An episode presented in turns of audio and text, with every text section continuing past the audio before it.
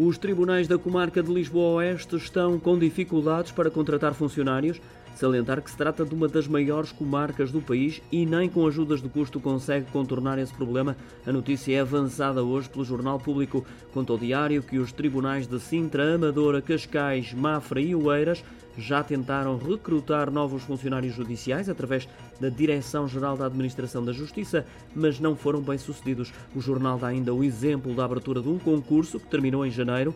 Havia 26 vagas no total para colmatar, sendo que 16 eram para Sintra e as restantes para Cascais. Só uma foi preenchida e quando se oferecia como bónus o pagamento de ajudas de custo.